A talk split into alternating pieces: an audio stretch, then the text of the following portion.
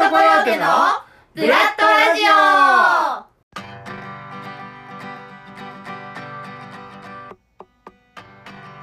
皆さんこんにちは。ブラッドコヨーテのピーピーこと小川すずです。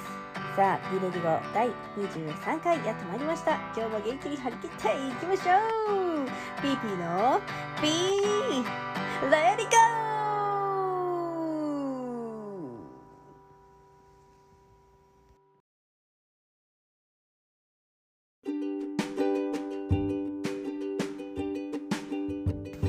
はい、というわけで改めまして皆様こんにちは、こんばんは。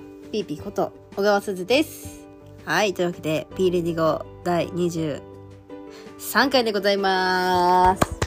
イェイイェイイェイイェイイェイイェイイェイというわけでですね。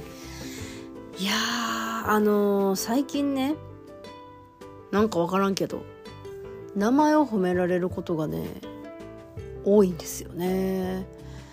褒められるっていうかね、なんかなんなんて言うんですかね。こう褒められるんですよ。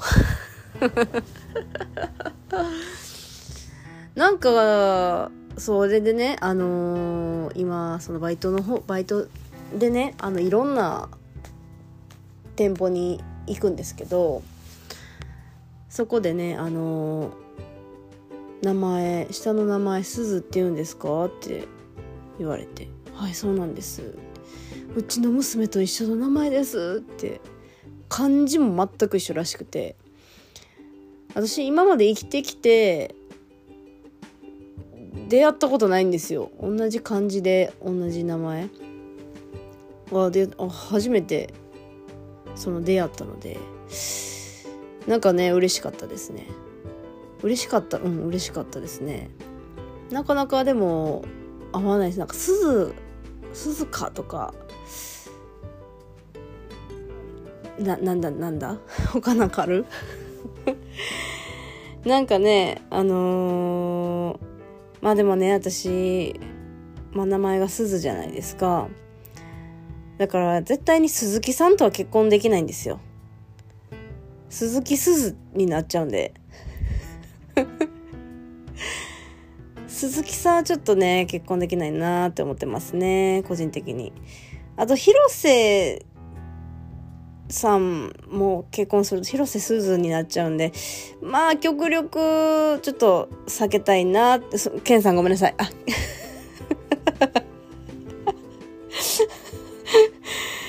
うんだからねあのーあとね鈴木とか鈴江とかもいるでしょ？鈴江鈴ねちょっと名前にちょっと鈴がつく人はちょっとできないなと思いながらまあその相手もいないんですけれどもね。はいだからこうあの最近ねメイが生まれたんですよ。もう愛しのメイちゃんが生まれまして。でなんかこうやっぱり友達とかもあの子供が生まれたりとかしてね名前を考えてるのを見るとやっぱ名前つけるのって難しいですよね。いやすごいですごくないですか？だってなんか小学校のさ宿題とかであるじゃないですか。自分の名前の由来を知ろうみたいな。あるじゃないですか。それでさなんかなんとなくって言われたらめちゃくちゃショックでしょ？だから私の名前の由来はあのー当時ね東京オリンピックじゃない東京オリンピックじゃないオリンピックあれいつのオリンピックやろ？オリンピックでその時千葉すずさんっていう水泳選手がいるはいはるんですけどその人がすごく活躍してたと。でそこその鈴から取ってでお父さんが漢字一文字でつけたいって言って鈴になりましたね。で私の中では記憶してますね。本当はもっと詳しいあるんかな？由来。分からんけど。まあでもそんなそんなこんなで。そうなんですよ。だからこう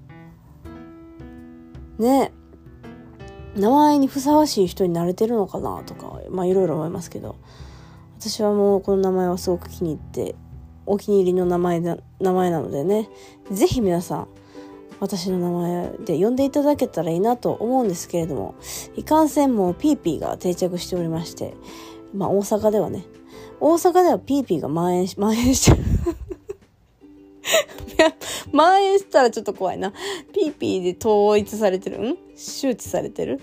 うん。大阪でね出会った人たちは割とピーピーっていう人たちが多いかな役者かな？役者関連のとかで出会った舞台関係とかで出会った人は割とねピーピーって言われがち。まあブラッドに関わってくださる方に関してはもうね劇団員がみんなピーピーって呼んでるんでねそれを真似してピーピーさんピーピーさんって言ってくれるんですけれどもね。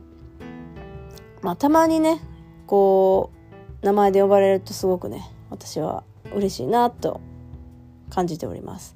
この間だからあの稽古終わりにねなんか喋ってた時に急になんかまあノリノリでなんかなんかなんかそのノリになって雄大雄大が「鈴」って言ったんですよ。私はすごくあのー、何食わぬ顔してましたけど内心めっちゃニヤついてたっていう。内心めちゃくちゃうん、ちょっと嬉しかったんですよねやっぱ呼ばれると、うん、やっぱり名前呼ばれると嬉しいっていうのがあるんでね。まあこれから私も、えー、皆さんのことを名前で呼んでいこうかなと。思ってます。いや名前で呼んでるな。劇団員さん。劇団員全員名前で呼んでたうんなんかそんな感じでやっていこうかなと思っております。それでは。今日も B レディゴ最後までお付き合いください。よろしくお願いします。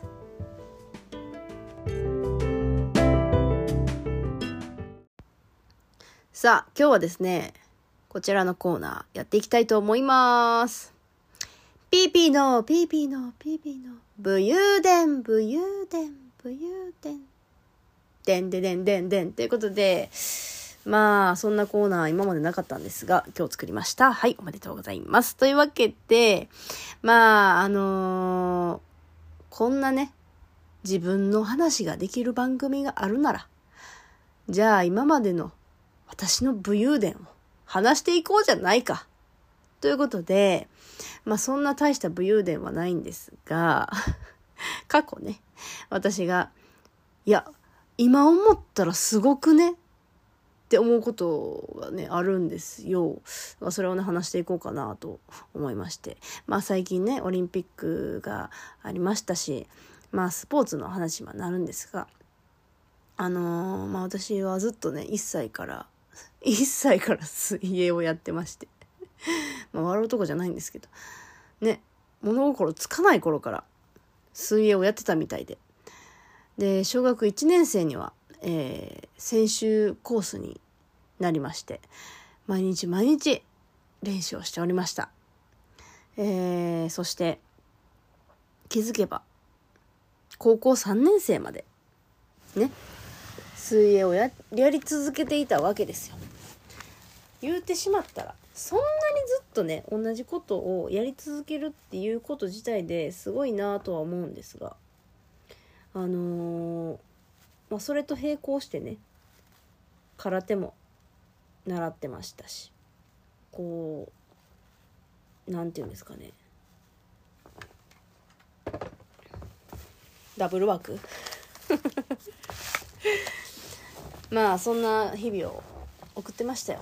もう高校生の時なんかあのー、部活2個入ってましたからね。水泳部と空手部と。まあ普通それがおかしいんですよ。大体うちのその学校は掛け持ち OK のとこやったんですね。でまあ掛け持ちする人って言ったらその運動部かと文化部とかね。まあ大体そういう掛け持ちの仕方をすると思うんです。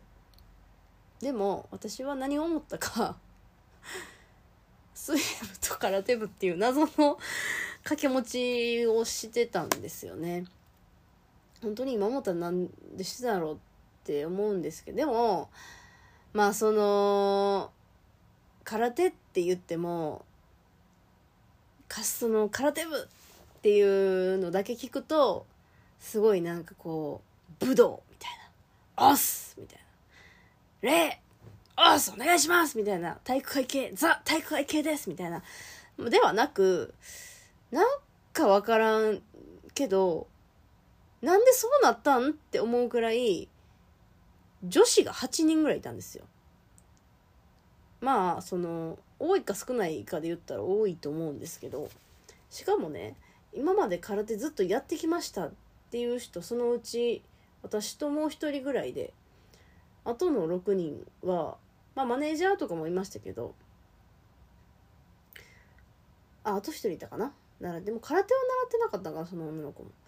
なんか知らんけどねしかもすごいなんか絶対この人たち空手やらへんやんみたいな女の子が集まったりとかしてね。なんかすごい不思議な部活でしたね。であの夏は合宿っていう、まあ、合宿でやりつつバーベキューするみたいな。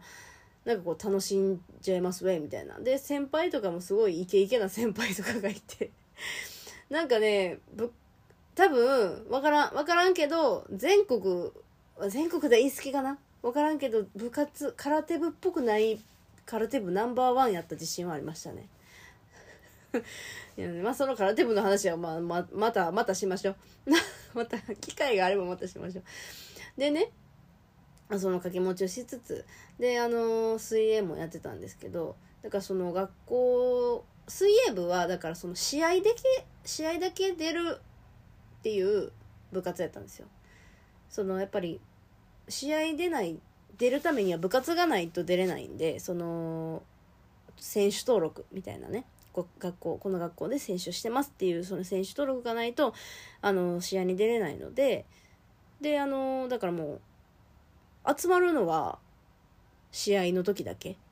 でまあそれで各自スイミングスクールとかに通ってる人たちがまあその何て言うんですかね、まあ、部活外で 練習してで試合の時だけ「こんにちは」って言いながら。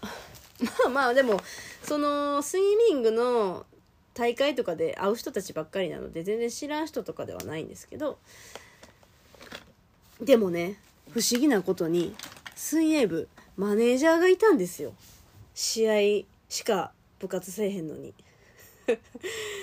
不思議でしょ？それはなぜかというとあのうちの学校で必ず部活に入らなきゃいけないというルールがあるんですよ。それで仕方なく美術部とか茶道部とかなんかこう週1で部活やりますみたいな部活に入る人たちとかまあそうやって水泳部とかね試合の時だけしか集まらないっていうあの部活にマネージャーとして入るっていう人たちとかがいてまあまあまあでもこの水泳にちょっと昔やってたっていう子とかもいたしなんかそういうちょっと水泳に関わったことあるっていう人たちがまあその水泳の水泳部のマネージャーとして入ってるっていう形が多かったから全く知らんっていう人はマネージャーは来てなかったと思うんですけれどもまあそんなこんなでねあの部員が私がその3年生高3になった時に選手女子のね選手が私含めて3人しかいなかったんですよ。でマネージャーが4人いたんですよ。確か。確か4人。いや選手も私ともう一人しかおらんかったんかな。まあなんせ23人しかいなかったんですね。でまあマネージャーがいっぱいいると。でそのマネージャーのうちの、まあ、2人ぐらいはまあ昔ちょっと選手やってましたっていうかその水泳やってました。っていう人たちがいたと。で私ねどうしてもあのリレー出たかったんですよ。あのメドレーリレー。フリーリレーあのー、メドレーリレーとフリーリレーがありまして確か両方出たのかな。で1年生と2年生私が1年生2年生の時はリレー出れなかったんですね。人数がいなくて。でもう個人種目だけ頑張るっていうので、あのやってたんですけれども。やっぱりね高校生高校生の高体連といえばもうリレーなんですよ。どの種目どのなんか競技でもそうなんかもしれんけどやっぱりねリレーって一番盛り上がるんですよね。なんかこうなんていうんですか。目玉種目と言いますか。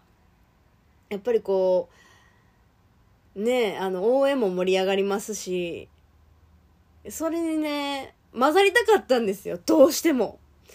であと一人選手が足りひんと。なった時にもう無理やりよ。今思ったらさもう無謀なお願い。そのマネージャーに「お願いやから。お願いやから。リレー一緒に出よう」って言ったんですよ。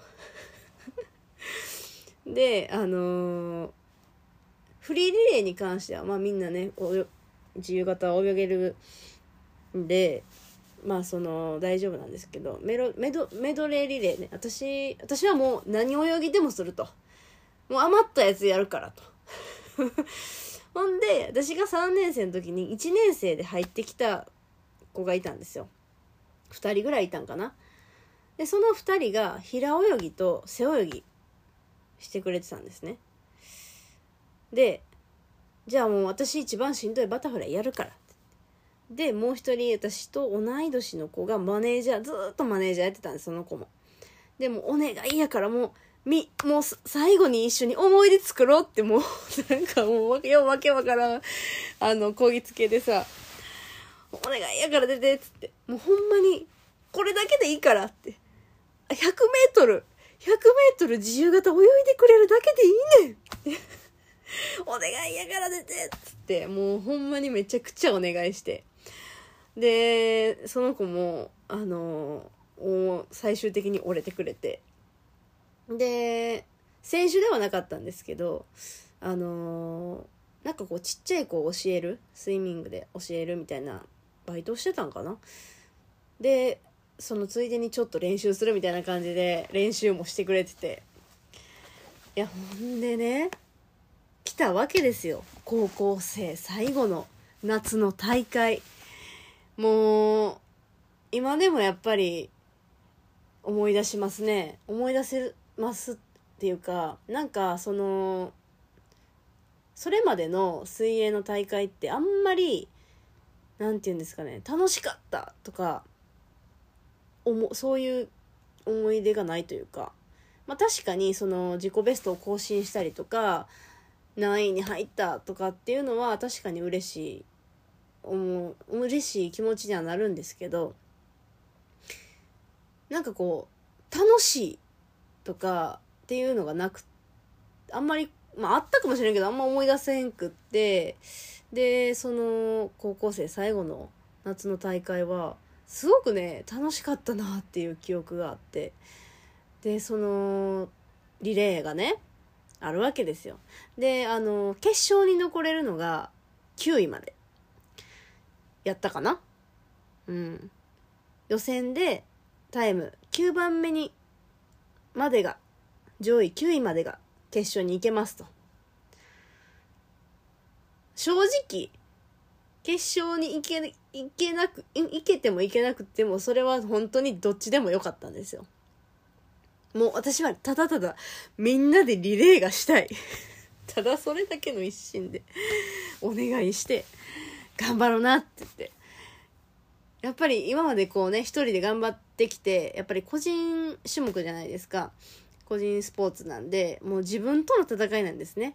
特にあのー水泳とかって泳いでる間は会話もできませんしあんまりこう隣のねコースとかも分かんないですし隣のコース分かるけど隣の隣のコースがどうなってるんやろっていうのも分からんし、まあ、応援の声とかも、まあ、呼吸した時にちょっと聞こえるとかだからその本当に孤独なんですよ泳いでる時って。もうちょっと、あ、でももうちょっと頑張らないと、ラストラスト5メートル、ラスト5メートルって言いながら、もうでも手動がへんみたいな、なんかもう、そんな感じなんですよね。それでね、やっぱりこう、唯一、なんかこう、団体戦というか、それがリレーなわけですよ。もうどうしても出たいなって。しかもそのやっぱりリレーできるのってそのこうこう学校の大会でしかあないこともないけどあんまりないんですよね。そのスイミングスクールでの大会っていうのであんまりそのリレーっていうのがなくて。まああったとしても早い人が選ばれるから私はあんま出ることがなくて。そんなに早くなかったんで。だからやっぱりねリレー楽しいなってって思いながらねやってたわけですよで予選がねありましてほんでもう、もうウキウキ、もうずっと楽しいんですよね。もう誰かが泳いでるのを見てるのも楽しい。もう頑張って、あ、あと頑張れよ !5 メートル、5メートルって言いながらさ、もう応援するのも楽しいし。でね、あのー、まあ、結果が、10位やったんですよ。惜しいっつって。あー、あと何秒で9位やったのに。もうちょっとで決勝残れたのにって言いながらね、でもそれでも楽しくて、なんかそれがそれですら楽しくて、なんかもう、本当にね、あのー、心からありがとうと言いたかった、あの時。あ 言ってた、言ってたよ。本当に言ってた。ほんまにありがとう、楽しかったなんで。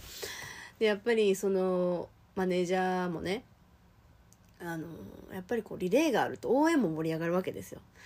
だからすごいあの、私がいてくれてすごく楽しかったですみたいなのをその何寄せ書きみたいな 対して対してなんか一緒に汗水垂らして頑張ったわけでもないのに一丁前に寄せ書きだけはあの、くれたんですよ でもやっぱり春の大会夏の大会まあ2回か。で近畿大会があってでもマネージャーついてくるのはその春の大会夏の大会。だから年に2回なんですよ。2回しか会わへんし顔合わさへんのにまあでも学校とかでは会いますけどそれでもすごく仲良くなれてなんかすごい本当にずっと一緒に頑張ってきたぐらいレベルの一体感で。ひと夏をね過ごしたのがすごい私の中であのあの時私輝いてたな。多分か一番輝いてたんちゃうかなって思うぐらいの思い出ではありますね。うん。なんかやっぱりこううんまあ結果としても個人的にもその 100m 平泳ぎかな。やったと思うんですけど3位にね初めてなれまして県で3位、滋賀県で3位に入賞しましてね。うん。それも嬉しかったですね。ずーっと4位やったんですよ。どうしても勝てない人がいて、どうしても勝てない人というか、なんか何泳いでも速い人がいるんですよ。やっぱり速い人って。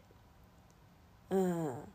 その人たち、その人が、なんか知らんけど気まぐれで、たまにこう同じ種目に出たりするんですよね。なんで出てきたんやとか言ってでもなんか私はその個人メロメドレーと平泳ぎをやってたんですけど主に